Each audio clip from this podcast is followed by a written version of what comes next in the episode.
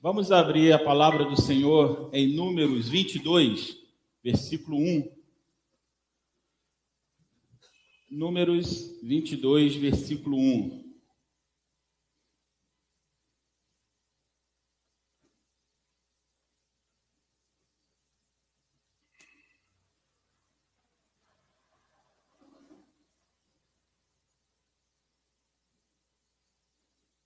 Amém? Vamos lá, Números, segundo livro lá do Novo Testamento, amém? Amém? É o segundo livro do Novo Testamento? Misericórdia. Vamos lá, Números 22, diz assim: E os filhos de Israel partiram e acamparam nas, nas campinas de Moabe, do outro lado do Jordão, nas alturas de Jericó. Por enquanto, só até aqui. É, no sábado passado, o pastor pregou sobre essa paraxá, que é sobre Balaão, e eu fiquei pensando nessa palavra durante a semana e queria compartilhar um pouco mais com vocês sobre essa palavra. É, só para dar um, uma introdução, a história que acontece aqui é que Israel ele vai chegar num lugar, nas campinas ali de Moabe. Moabe vai olhar aquele exército grande de Israel e vai contratar lá um, um profeta, um, um homem para poder amaldiçoar Israel, porque só amaldiçoando Israel eles poderiam vencer Israel na guerra. Porque se fosse é, numa guerra direta, eles sabiam que iriam perder, porque Israel já vinha vencendo vários exércitos ao longo do caminho, e eles ficaram com muito medo quando viram ali Israel naquela situação. Mas eu quero que você preste atenção em uma coisa. Israel saiu do Egito e está indo para onde? Ah, vou sentar ali, ninguém quer participar. Oi? Para Canaã, tá indo para Canaã. Beleza. Pode colocar o, o, o mapa ali para mim? Ele está indo para Canaã. Preste atenção que Moabe, ela vai estar antes do Jordão. Lembra que a terra que ele vai conquistar vai ser depois do Jordão?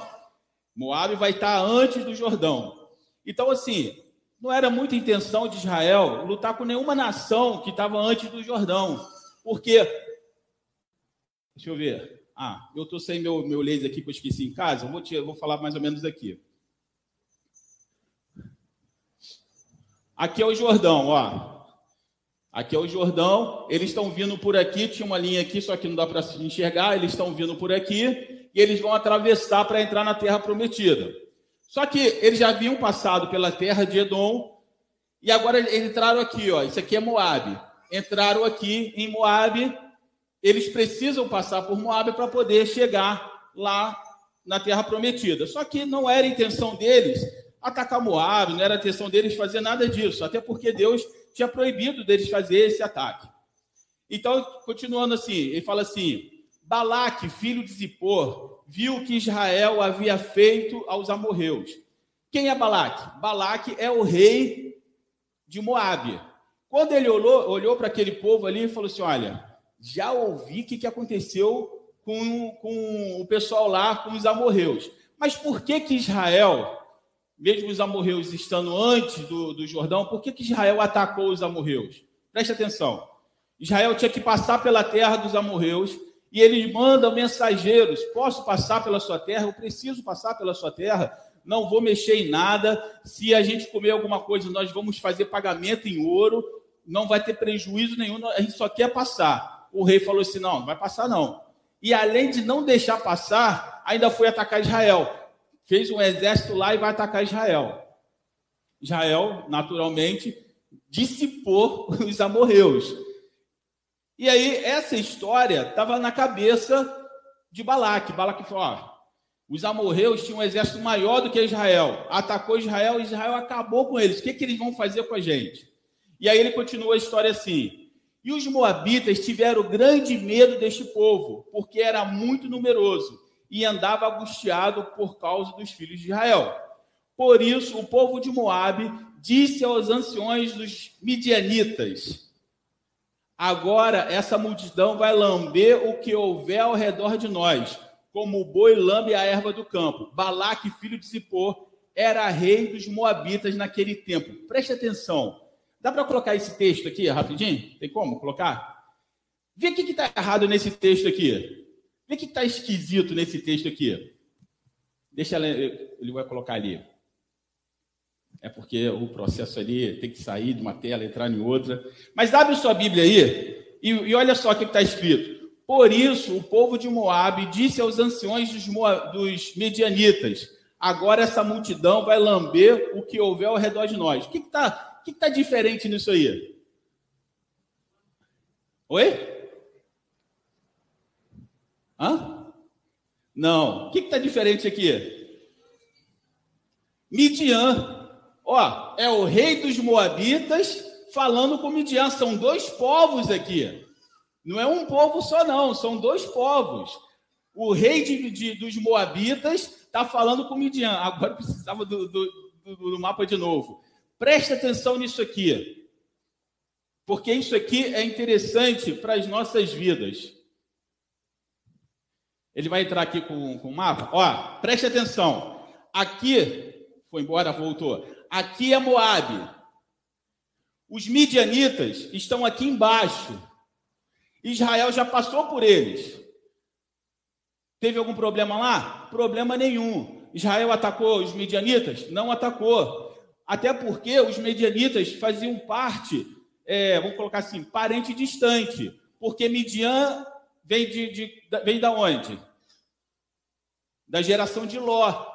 Então era, era meio que parente. Tanto que a mulher de Moisés é midianita. Lembra da mulher de Moisés? Então, esse reino aqui faz um concerto com esse aqui para atacar Israel. E aí você imagina, vai atacar por onde? Pela retaguarda. Entende? Às vezes nós achamos que está tudo certo na nossa vida, está tudo tranquilo. E não imaginamos de onde vai vir a luta. Às vezes nós nos preparamos, nós ficamos trincheira esperando que o ataque venha de fora. Às vezes vem de dentro da nossa família. De dentro da família. Você não está esperando um ataque de dentro da família. Veja bem, existia uma, uma orientação de Deus em relação ao reino de Moab. A orientação era a seguinte: não entreis em guerra com Moabe, porque eu dei essa terra para ele. Eles são descendentes de quem? De Abraão. Moabe é descendente de, é, de Ketura lá, a mulher que, que se casou com Abraão, uma das concubinas de Abraão, e é descendente. Então, Deus falou assim: olha, vocês não vão entrar em guerra com Moabe. A terra de Moabe é deles. Vocês vão passar pela terra, mas não vão fazer nada. Só que quando eles olharam para aquele povo, viram o que tinha acontecido, eles ficaram com medo ou ficaram em pânico? Ficaram em pânico. Qual é a diferença do medo para o pânico? O medo é uma reação normal ao nosso corpo. E eu faço uma pergunta para vocês: o medo ele é bom, sim ou não? O medo é, uma, é um mecanismo de defesa para gente. É um mecanismo que vai, ó, não vai por ali não, senão vai dar ruim. Esse é o medo. O medo não faz mal. Agora, o pânico, o pânico não. O pânico, o pânico é, uma, é, um, é, um, é um sentimento que tira toda a sua razão. Tem uma, uma passagem que diz que quando Jesus está com seus discípulos e Jesus pergunta assim: Quem disse que eu sou? Aí os discípulos falam: ah, ah, Você é isso tal. Aí Pedro né, fala assim: não, o Senhor é o Filho de Deus. Nesse caminho que Jesus foi revelado como Filho de Deus, era um lugar muito idólatra. E nesse lugar tinha um, uma, uma floresta, que nessa floresta as pessoas só atravessavam, elas tinham que atravessar essa floresta para chegar em uma outra cidade. E elas só atravessavam essa floresta de dia, porque de noite ninguém queria atravessar. Por quê? Porque nessa floresta tinha uma lenda que tinha um, um, uma entidade chamada Pan. E esse, e esse Pan, ele assombrava os bosques, aquela coisa toda. Então as pessoas tinham pânico, tá vendo aí, ó? Derivado desse Deus. Tinha pânico de passar por aquele lugar. Então você vê que o medo é uma reação normal do nosso corpo. O pânico já é uma ação demoníaca quando vem para sobre, sobre a gente. E você observa que, por causa desse pânico, Moabe vai tomar uma decisão de se aliar com outro povo para poder atacar, não, atacar não, para poder amaldiçoar Israel. O que, que eu aprendo com isso? Que o pânico tira minha razão. O pânico tira. Se eles fossem lá, ó, o que, que vocês querem? Não, a gente só quer passar aqui. Tranquilo. Pode passar. Mas não. O pânico fez com que eles tomassem ações do outro mundo. E agora eles chamam os midianitas para poder vir e fazer um estrago em Israel. Preste atenção. É... Quando você vê a história aqui, tirando lá o pânico dos midianitas, Israel, ele representava algum perigo para Moab? Nenhum. Israel representava algum perigo para os midianitas? Nenhum, já tinha passado. Os medianitas eram tão assim ligados com Israel antes que o conselho de um medianita fez com que o trabalho de Moisés se tornasse melhor. Quem foi que aconselhou Moisés? Jetro. Jetro era de onde? De Midian. Então tinha tudo, tudo tranquilo. Mas alguma coisa vai acontecer. Aí olha só o que, que acontece, o que, que ele fala em Deuteronômio 2, 2, 9. Então o Senhor me disse: Ó, não provoqueis Moabe e não entre em conflito com eles, porque não darei a vocês a herança da terra deles, porque dei a em herança aos filhos de Ló. Então, ele está falando aqui, não faça isso. Não, não ataque Moab. Moab ele vai continuar onde está. Preste atenção. Pessoas vão te odiar pelo simples fato de fazer uma leitura errada de você. Ela vai olhar para você, vai olhar para ele ali, ah, ele tem um monte de tatuagem, não gostei desse cara. Eu nem conheço ele, não sei se ele é uma boa pessoa, se ele é uma pessoa. Eu fiz uma leitura. Pessoas vão te odiar por isso. Não foi a leitura que Moab fez? Moab olhou para Israel, achou Israel numeroso, fez uma leitura errada. Pessoas vão te odiar apenas pelo fato de você estar tá fazendo o que Deus mandou você fazer. Deus não mandou Israel seguir por aquele caminho para chegar em Canaã? Criou um ódio ali em cima de Israel para destruir Israel. Pessoas vão te odiar só porque você está fazendo o que Deus mandou você fazer. E sabe qual é o, o mais interessante disso tudo? Que Israel estava com o coração puro em relação a Moabe, puro em relação a Midian. Em contrapartida, o rei de Moabe estava maquinando mal contra Israel. Muitas vezes isso vai acontecer. Você está com o coração puro com certas pessoas, mas essas certas pessoas estão maquinando contra você. E aí eu faço a pergunta: quem vai te defender disso?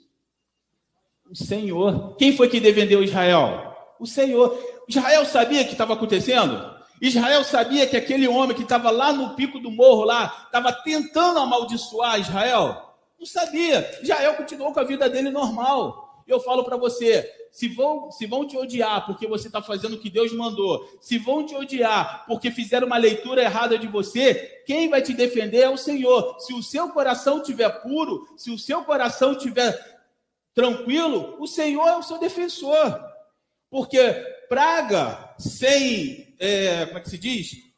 Sem causa, maldição sem causa, não pega. É como ave sem, sem, sem pouso.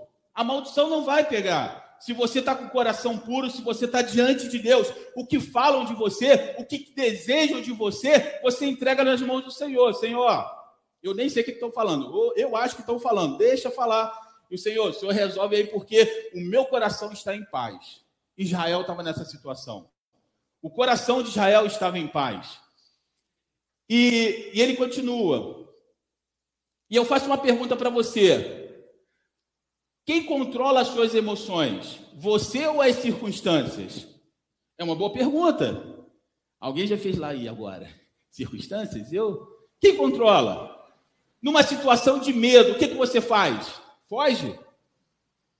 Numa situação de ódio, o que, que você. Qual é o seu comportamento? É briga? É violência?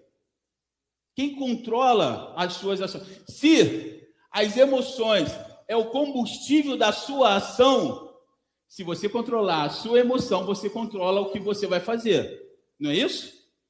Ah, Marta, você está falando o quê? E como que eu consigo controlar as minhas emoções? Eu faço o quê? Yoga, eu faço meditação, eu faço o quê? Não, calma, a palavra de Deus diz. Isso se chama domínio próprio. Você não consegue isso sozinho. Você só consegue através do Espírito Santo de Deus na sua vida. E aí você controla as suas emoções. Se você controlar as suas emoções, você controla as suas ações.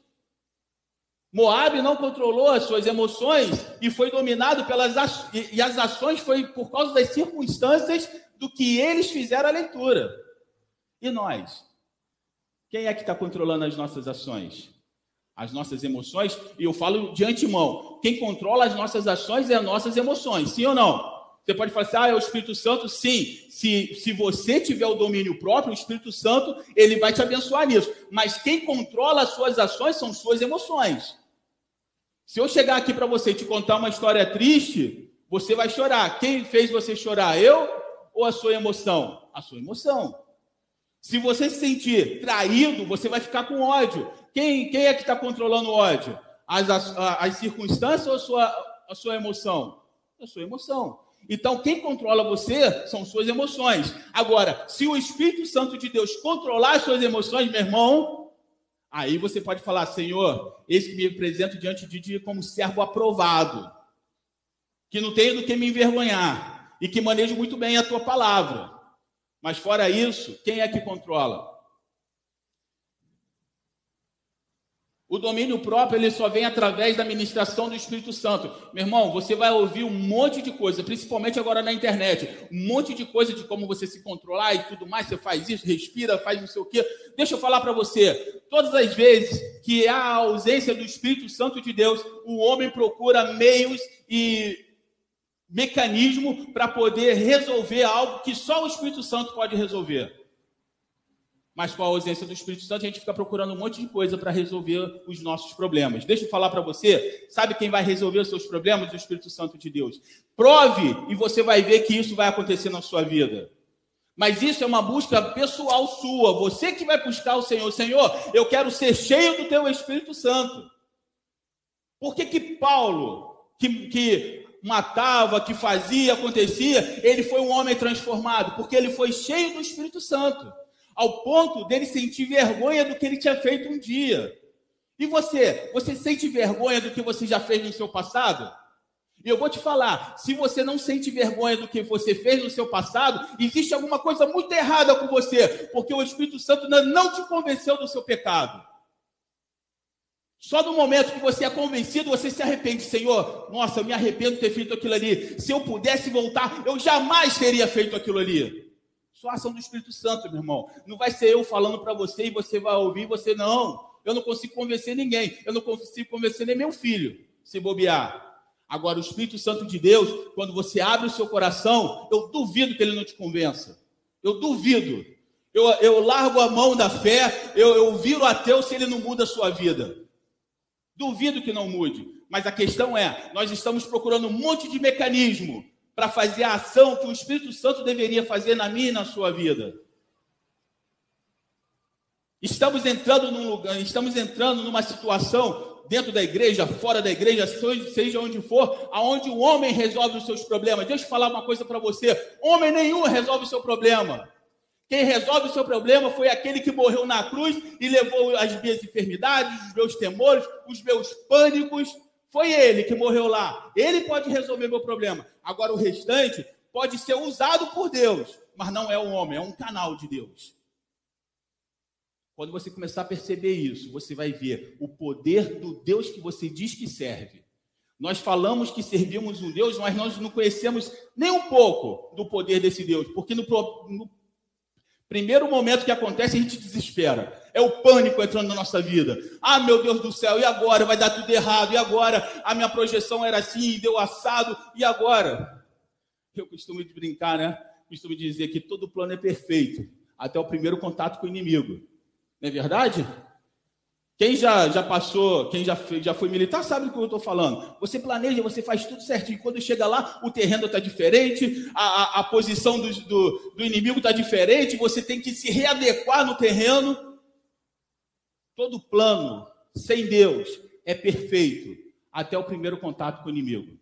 Quando no primeiro contato com o inimigo dá tudo errado. E muita gente está dando tudo errado porque está confiando no seu braço, está confiando nisso, está confiando naquilo. Israel falou assim: ó, eles confiam em carros e outros em cavaleiros, mas eu, todavia, confio no Senhor dos Exércitos. E você? Você também confia no Senhor dos Exércitos? Porque se você confiar, eu duvido que você vai se arrepender. E preste atenção: quando o rei de Moabe chama os medianitas, quem vai lá trabalhar com Israel, fazer Israel cair, são os midianitas. São as mulheres medianitas.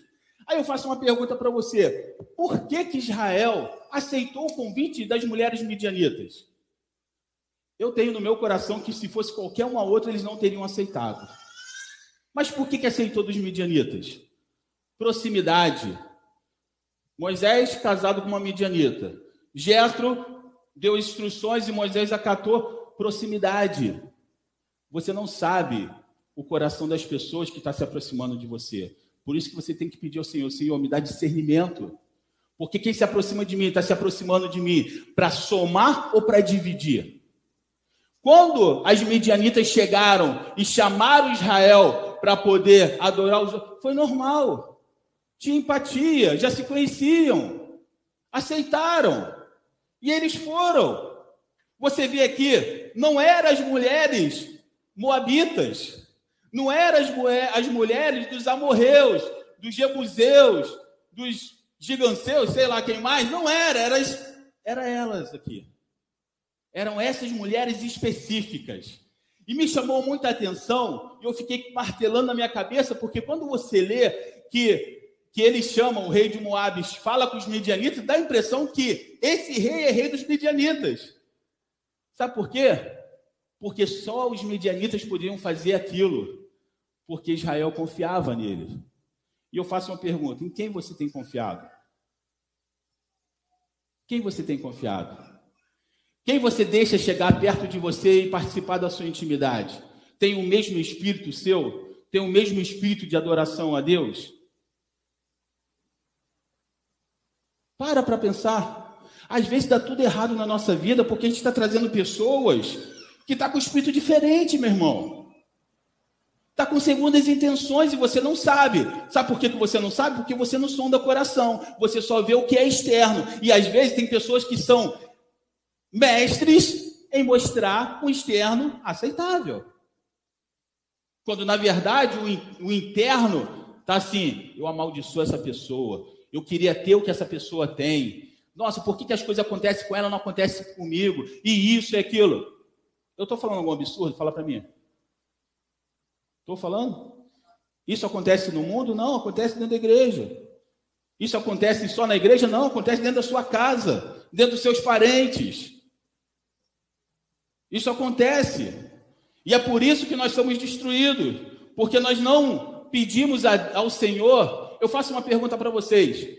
Em um ano, quantas vezes cada um de vocês aqui pede discernimento? Eu falo para vocês, eu peço isso todo dia. E mesmo assim, às vezes eu ainda, ainda sou enganado. Mas eu peço isso todo dia. Porque discernimento é o que vai fazer, vai mostrar o caminho que você vai ou não. Discernir. Eu lembro quando eu era, eu era muito criança ainda, eu, sei lá, devia ter uns seis anos, talvez, e eu ouvi uma, uma, uma mensagem falando que, que Salomão fez, fez um pedido a Deus, sabedoria. Se eu, se, eu dei, se eu não estou enganado, desde essa época eu venho pedindo a Deus sabedoria. Se ele me deu, não sei. Mas eu continuo pedindo. A, a palavra de Deus diz, né? Pedir, pedir, dar-se-vos-á. Um dia Deus vai me dar sabedoria. Eu venho pedindo desde essa época. E eu faço uma pergunta, eu, eu, eu quero chamar a atenção de vocês. Salomão era tão sábio que foi enganado pelas mulheres. Era tão sábio que foi enganado. E foi enganado por quais mulheres? De dentro da casa dele. Você pode ter o seu coração e falar assim: ó, Senhor, a partir de hoje eu só quero te servir, fazer e tal, tal. Você pode ter esse coração assim. Mas às vezes a sua mulher, o seu marido não tem. Às vezes os seus filhos não têm. E quem é que vai influenciar quem? Geralmente, os filhos das trevas conseguem influenciar os filhos da luz. Olha, olha a prova disso aqui. E ele continua assim, em Números 31, 7. E pelejaram contra os medianitas, como o Senhor ordenara a Moisés. Aí aconteceu uma catástrofe em Israel, né? Israel foi adorar os outros deuses, veio uma mortandade, eu não lembro quanto o número de gente que morreu, mas foi papo de muita gente que morreu. E quando acabou tudo isso, eles se converteram novamente ao Senhor, e a, essa a paraxá dessa semana de Finéias, vocês vão, vão, vão ouvir aí sábado que o pastor vai pregar. E aí acontece o seguinte: e pelejaram contra os midianitas, como o Senhor ordenara a Moisés, e mataram todos os homens, também Balaão, filho de Peor. Vou falar para você.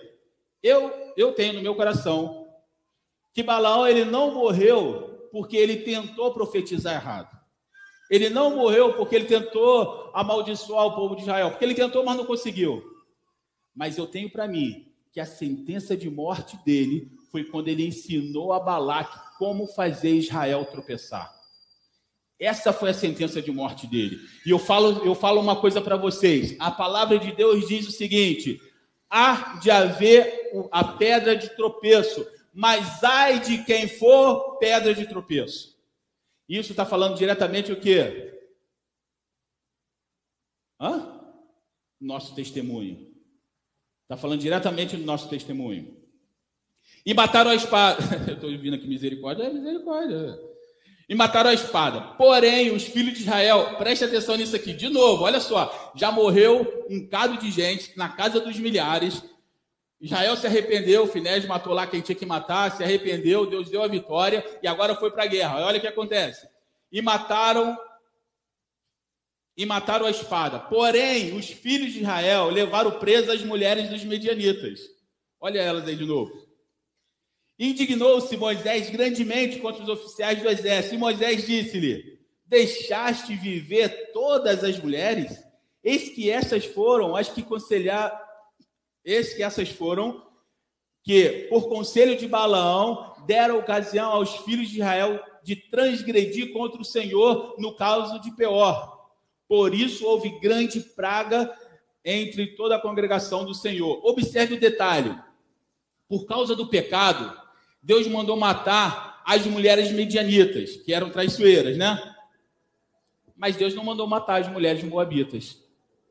Tem alguma moabita morrendo aqui?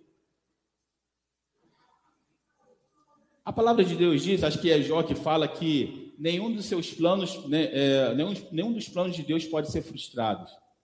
Engraçado que é uma moabita que vai ser mãe de quem? Hã? É Ruth. Ruth é, é o quê? Vó de quem? De Davi. Que vai da casa de Davi vai vir quem? Jesus. Você observa que nada que está na Bíblia por acaso. O diabo, não... às vezes você pensa que a coisa é só aqui. O diabo já sabia que alguma coisa ia acontecer ali com os medianitas. Eles podem não saber o que é. Né? Eu, eu, eu lembro que eu vi uma, uma, uma ilustração que eu achei sensacional. É mais ou menos assim. Eu vejo o Patrick lá no centro da cidade, saindo lá da Gaster, com uma bolsa da Gaster. Eu não faço ideia o que foi que ele comprou. Mas se ele saiu da Gasté, é algo precioso, não é isso? O diabo é a mesma coisa. Quando Deus determina a benção para alguém, ele pode até não saber o que é, mas se veio do céu, irmão, é bênção. E ele vai fazer de tudo para poder impedir aquela bênção. Se você pensa, queria destruir Israel, queria impedir a bênção aqui em Moab, olha só como é que o diabo ele faz tudo para tentar é, frustrar os planos de Deus, mas os planos de Deus não vai ser frustrado, em nome de Jesus, amém? A motivação dos moabitas, e eu acho que foi isso que, que Deus levou em conta, a motivação dos moabitas foi o medo. Foi por causa do medo que eles fizeram aquilo. Em contrapartida, a motivação dos midianitas foi a maldade no coração. Os medianistas não tinha nada. Israel já tinha passado, já estava lá em cima, Mediano estava lá embaixo, não tinha mais nada. Israel não, não, não representava perigo nenhum para os medianitas. Mas a maldade que estava no coração fez com que eles fizessem com que Israel perecesse. Aí eu volto de novo. Midian é algo que está lá, faz parte, é nosso amigo de muito tempo, não sei o quê. Mas você não conhece o coração dele. Você não conhece o coração dela. Às vezes, as maiores lutas de um ser humano não são externas, são internas dentro da sua própria casa.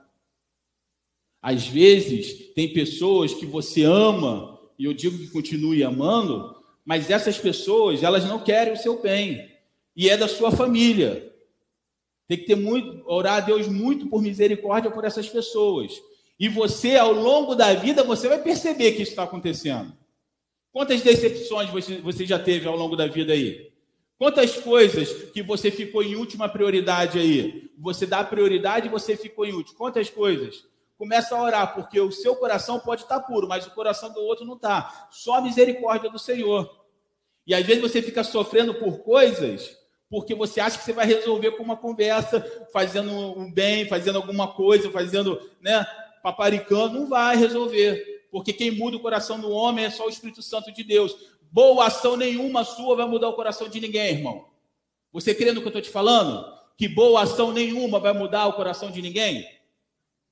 Não vai. O único que muda o coração de alguém é o Espírito Santo de Deus.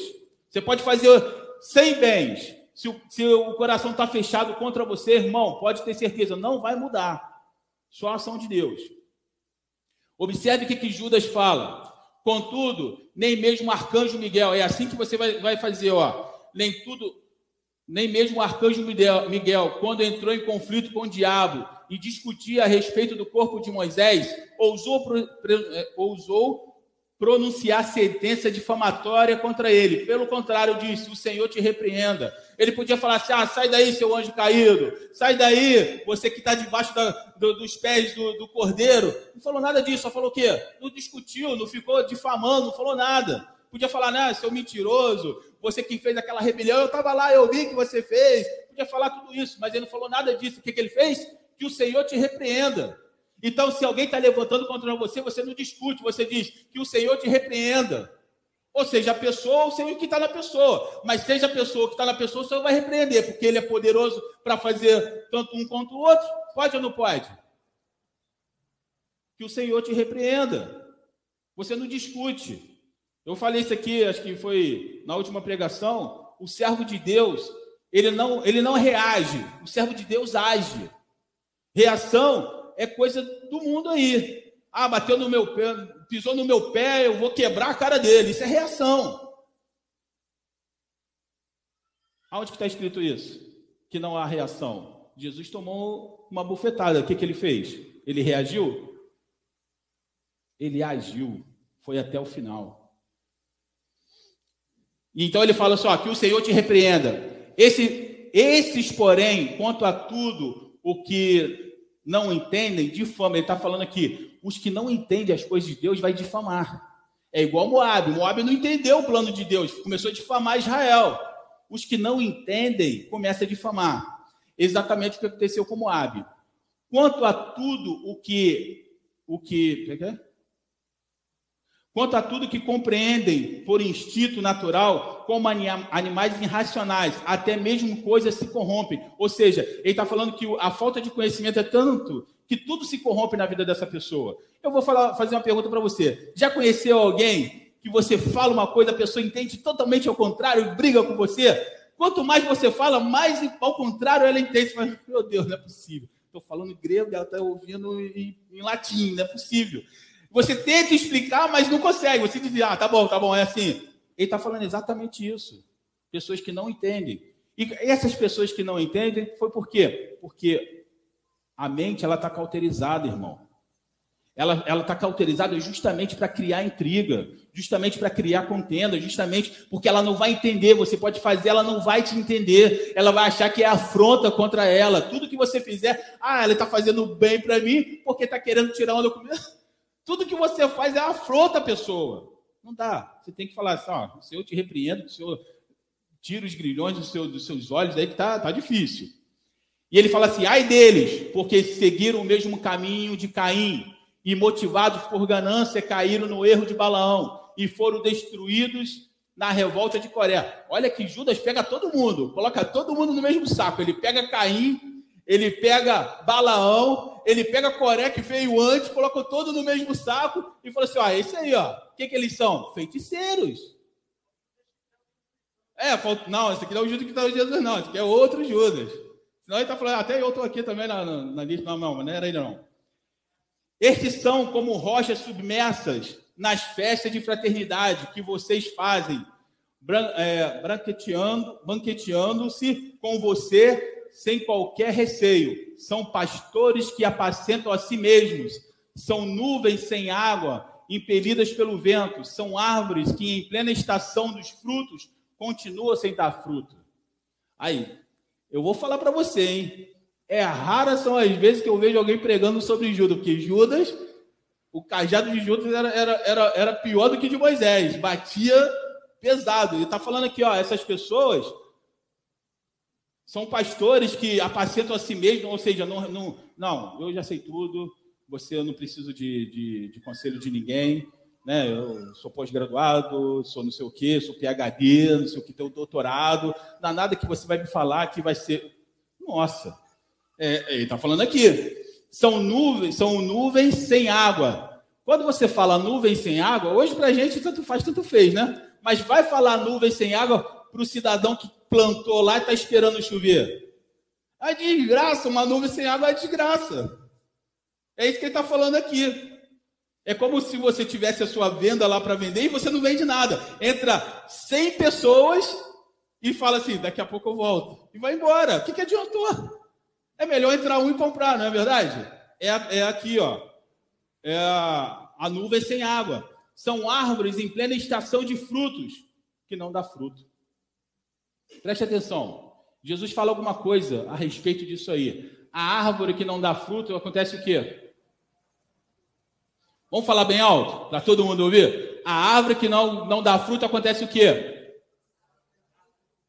Acho que muita gente não sabe. Eu vou falar. A árvore que não dá fruto, ela é cortada e lançada ao fogo. Misericórdia, né? Que, que sejamos árvores com fruto, né?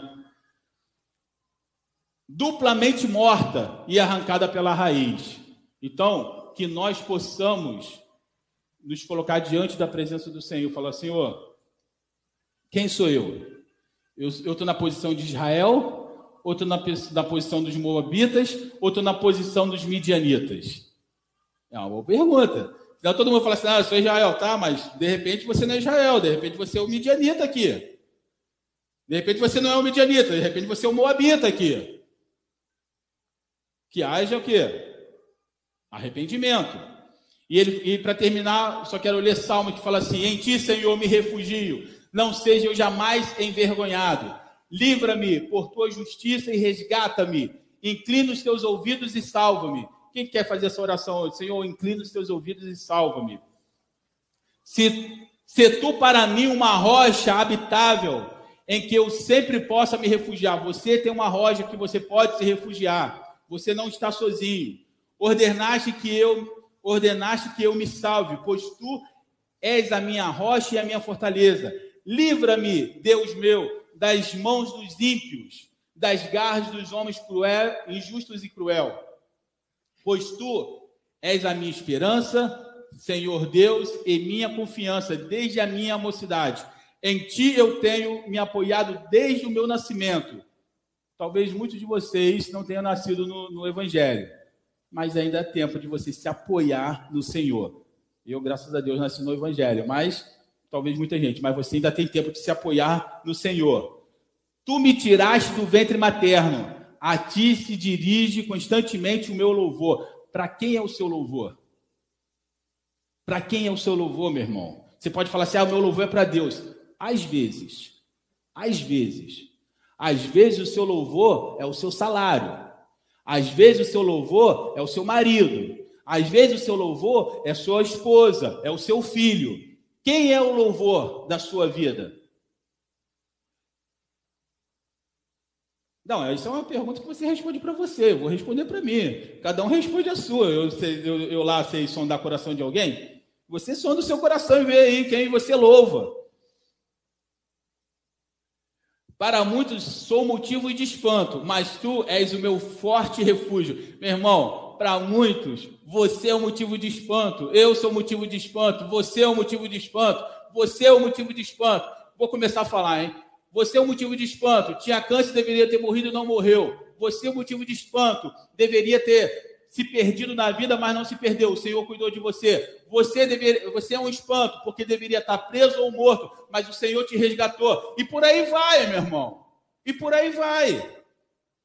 Eu deveria, eu sou o motivo de espanto, deveria ter entrado nas drogas, na bebida, feito um monte de besteira. Graças a Deus, Deus tocou na minha mente e nada disso aconteceu. Às vezes as pessoas falam assim: ah, mas por que você conseguiu? Como, qual o segredo? Segredo, irmão, se não fosse a misericórdia de Deus, eu não estaria aqui. Foi pela misericórdia dele. Aprove a Deus tocar no meu cérebro e falar, falar assim: ah, você nunca vai fazer isso. Eu já falei aqui, eu acho que eu falei isso no livro, vou falar aqui. A única vez na minha vida que eu tive vontade de usar uma droga foi maconha. Por quê? Porque eu estava no curso de cabo e a minha canela estava como se estivesse podre, de, deu canelite. E a gente corria de calço coturno todo dia, todo dia, aquela coisa, aquela dor, que eu, eu não conseguia descer uma escada assim, eu descia de tanta dor. E naquela época eu não conhecia Dorflex. E aí eu ouvi alguns amigos falando assim, não, porque maconha tira dor, não sei o quê. Aí um dia eu falei assim, cara, eu vou fumar maconha para poder tirar esse negócio aqui, para tirar essa dor, para terminar. Na mesma hora, na mesma hora, e aí eu posso falar que foi Deus, na mesma hora Deus ministrou no meu coração, falou assim, Beleza, você vai fumar maconha e você vai passar. Quando chegar lá, você vai olhar para trás e vai falar assim: não fui eu que consegui, foi a maconha que me trouxe aqui. Eu falei assim: em nome de Jesus, está tá repreendido. Eu vou conseguir com a dor ou sem dor, mas maconha eu não coloco na boca. Essa foi a única vez na minha vida, mas graças a Deus eu passei longe. Quem é o louvor da sua vida, meu irmão? Durante um tempo, mesmo sendo crente, durante um tempo, o louvor da minha vida foi o exército. Talvez seja por isso que Deus não deixou eu ficar lá. Quando eu olho para trás hoje, com a maturidade, eu vejo o quanto eu era ficcionado naquilo ali. E aí talvez Deus me tirou de lá por amor da minha vida.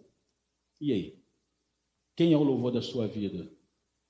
Se não for o Senhor, que nessa noite possa ser porque Ele é o autor da sua vida. Se você está aqui, é porque Ele te preservou. Amém? Que o Senhor possa nos abençoar e que os seus lábios, que os nossos lábios estejam repletos de louvor para a glória do Senhor continuamente. Amém? Que o Senhor nos abençoe nessa noite. Queria chamar o pastor Ludwig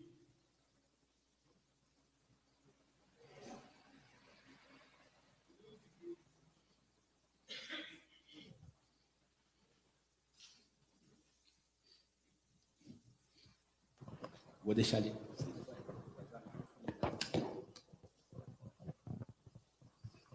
Chega aí, Fagner. Vamos terminar aqui. É, convidar todos que estão escutando a gente online, todos que estão aqui, a oportunidade de poder devolver ao Senhor dízimos e ofertas. Faz parte desse culto. É um privilégio. Você está aqui, a luz está acesa, a cadeira está, a congregação está limpa, tem alimento, tem tudo. Não paramos a semana inteira e é uma alegria poder servir o Senhor e devolver ao Senhor aquilo que Ele deu para nós, ok? Pessoal que está online, o meu irmão Marcos está ali, ele vai colocar como você pode ter esse privilégio. Quero agradecer porque essa semana conseguimos pagar contas dessa congregação. O Senhor honre a fé de todos os dizimistas e ofertantes, Senhor. Há uma legalidade para quem faz isso, de poder chegar diante de Deus como ele disse, provai-me e abrirei as comportas dos céus. Quero agradecer a Deus por que convenceu a gente há muito tempo disso. E é por isso que a gente verdadeiramente nunca mendigou o pão nessa casa. Nem via ninguém, nenhuma das nossas pessoas que saíram daqui ou estão aqui, todos saíram de de bênção. E nunca mendigaram pão. Que entenderam que Deus é esse, né? Um comentário sobre o que o Marcos falou, pastor Marcos disse, meu irmão, filho, muito orgulhoso quando ouço ele pregar. A gente fica feliz. A gente não pode ficar orgulhoso nem honrar o tolo, né? Mas ele não é tolo. Ele é um homem de Deus, servo. Porque postei esse provérbio hoje. Cuidado em quando você honrar o tolo, porque você vai fazer ele ir para o caminho errado. Mas quando você honra alguém que está servindo a Deus, você também serve a Deus e adora a Deus. Aqui que eu queria comentar, só um comentário. Gente, Deuteronômio 4, 24, vai dizer algo que Paulo vai falar lá na frente. Ele vai dizer que Adonai, o teu Senhor, o eterno, é Deus zeloso. Que bom, né? Mas ele é fogo consumidor. Finéias, a gente vai falar amanhã, ele teve zelo. Diga comigo em hebraico. Ele, eu é Deus, ok? Caná. Fala, El Caná. Quem crê que Deus é zeloso aqui? Significa Ele é Deus e Caná é zeloso. Você tem um Deus zeloso que te ama. E eu quero orar dizendo que saia toda preocupação da sua cabeça agora. Quem quer que as preocupações vão embora nesse momento? E entre zelo no lugar. Eu cuido da casa do Senhor porque sou zeloso na casa do Senhor. Eu estou aqui preocupado porque eu tenho zelo. E aí eu vou te dizer, a falta de zelo fez com que pessoas, 24 mil pessoas morressem. Amanhã a gente vai falar sobre isso. Penduradas diante do sol. Foram as pessoas todas que se prostituíram, os parentes dessas pessoas. Era pai tendo que crucificar filho. Na verdade, pior é empalar. Senhor, eu te peço, Pai amado, Pai querido, enche a gente de zelo nessa casa. Para que ninguém da nossa casa venha padecer. Como meu irmão disse, eram moabitas, midianitas juntos que vieram e convidaram a prostituição. Que a gente não entre em nenhuma conversa de convite que desagrade Senhor. Eu peço não só discernimento do que eu vi, mas discernimento de espíritos aqui. A gente está pedindo numa fase como nunca. Nós estamos chegando próximo da volta de Yeshua. Yeshua está voltando, é só ver os sinais. E ele dá uma mensagem de quando ele está voltando. É mais ou menos uma pessoa como Finéias conseguiu entender. Não vos deixeis enganar pelas moabitas, não vos deixeis enganar pelos midianitas, não vos deixeis enganar pelas notícias, pela beleza do mundo. O mundo te mede diferente do que Deus te mede. Deus te mede de dentro para fora. E eu peço o som do nosso coração. Quem quer sair daqui cheio de zelo hoje, irmão? Vamos colocar de pé, nós vamos agradecer porque não faltou pão, não faltou água, não faltou alegria. Eu acho que todos têm que agradecer, mas eu quero pedir que você seja cheio de zelo, zeloso com a tua casa. Yeshua fala que nós vamos ser zeladores, que ele vai entrar no horário que a gente não sabe. Você sabia disso? Então a gente tem que estar 24 horas por 7 como dispenseiros da casa do Senhor. Você sabe que você pode morrer amanhã. Você sabe que você pode estar vivo também. Mas quem é que garante que amanhã, essa hora, nós vamos estar vivos aqui? O Senhor garante uma eternidade para você. Agora, seja zeloso com o seu coração. É isso que eu quero falar. A morada de Deus é o seu coração agora. Então, se entra sujeira, vai sujar toda a casa. Aí o inimigo vem e entra sete vezes mais poderoso. Não adianta a gente clamar, orar aqui, pastor, presta atenção. A gente não tem poder para fazer milagres, maravilhas. O nome de Jesus tem. É no nome do Deus vivo, Elion, Eladon, El Shaddai. E eu peço de novo, Coloca o seu coração, pede, Senhor, eu quero ser zeloso com o meu coração. Guarda esse nome, eu nunca mais esqueci quando eu aprendi aqui nessa casa, há muitos anos atrás. El, diga comigo, El Caná. Quem crê que Deus foi zeloso com você? Eu faço uma pergunta: Deus se preocupa? Não, ele já sabe o que acontece amanhã. Se preocupa é quem não sabe. Você tem que passar a ser zeloso agora. Porque o Senhor falou que você não vai andar ansioso por coisa alguma. Basta cada dia o seu mal. E eu peço que o El Canal, Deus, o Deus zeloso, e que você seja tomado pelo zelo da casa do Senhor, como Yeshua teve essa força. Vocês lembram disso quando ele tira o chicote, chicoteia as pessoas que estavam fazendo venda na casa do Senhor? Ali fala que ele foi tomado pelo zelo da casa do Senhor. Que você receba isso, que sua casa nunca seja um lugar onde a palavra de Deus seja corrompida. E a sua casa é o seu coração. Pai amado, Pai querido, muito obrigado, Senhor, por esse pão que o Senhor que representa a porção dobrada no Shabat. Por isso que nós temos dois pães aqui.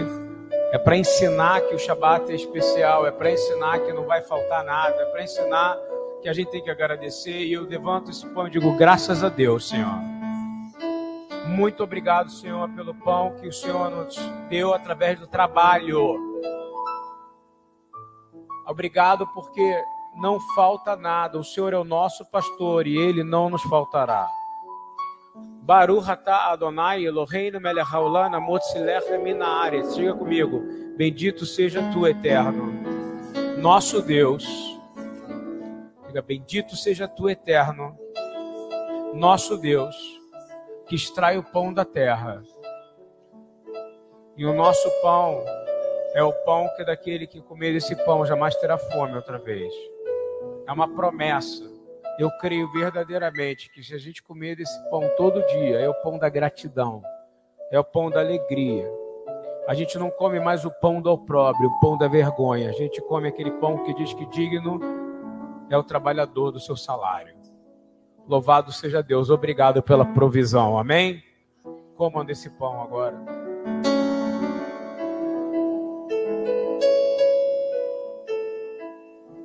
Você pode achar que tudo é banalidade, mas não tem nada de banal. Qualquer coisa que a gente come é para a glória de Deus, irmão. Marcos falou o tempo inteiro de louvor, louvor, louvor, louvor. Louvor é elevar. Seria a tradução correta, elevar. Então a única coisa que é elevada nessa casa agora é o nome do Senhor Yeshua. Nós elevamos nossos pensamentos ao Senhor. Nós dizemos uma bênção de santificação do Shabat antes do vinho. Baruch Adonai Eloheinu melech haolam mekadesh Shabat.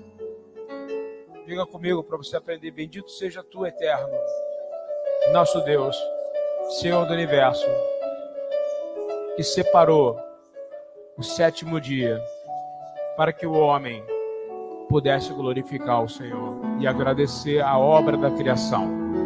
Obrigado, Senhor. Levante esse cálice ao Senhor. Baruch atah Adonai Eloheinu melech haolam borei peri agafen. Diga, bendito sejas tu eterno, nosso Deus, Senhor do universo, que nos deu fruto da videira. E a videira é quem é a videira? Quem é a videira? O nome sobre todo nome, o nome sobre todo problema, o nome sobre toda tristeza. Por isso nós dizemos Lehaim, a vida, Lehaim, Lehaim. Bebam ao Senhor Yeshua nesse momento pela alegria da vida. Que não falte alegria na sua casa. Que você seja uma luz de alegria onde você for. O opróbrio acabou, a vergonha acabou. Vergonha é não ter o nome escrito no livro da vida. Se preocupa mais com nada, tenha zelo e manter o nome do Senhor no seu coração. Bênção sacerdotal. Yevarecha Adonai veismereha. Yair Adonai panaveleha vihuneha. Isa Adonai panaveleha e acelerar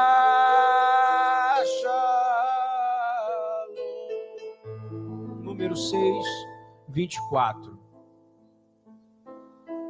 Abençoe quem está próximo de você, porque isso é uma bênção familiar, de sacerdotes para sacerdotes. Diga assim: foi assim que o Senhor ensinou a gente abençoar uns aos outros. Diga assim: que o Senhor te abençoe e te guarde. Que o Senhor faça resplandecer a maravilhosa luz dele sobre o seu rosto. Que o Senhor tenha misericórdia de ti. Que o Senhor levante o seu rosto. Fala, levanta o rosto. Olha para o Senhor. Olha para os montes. Não olha para os midianitas, não olha para Moabe, olha para o Senhor. E que ele te dê e que ele te dê. Vocês completam? Amém. Glória a Deus. Louvado seja Deus. Vão em paz. Shabbat Shalom.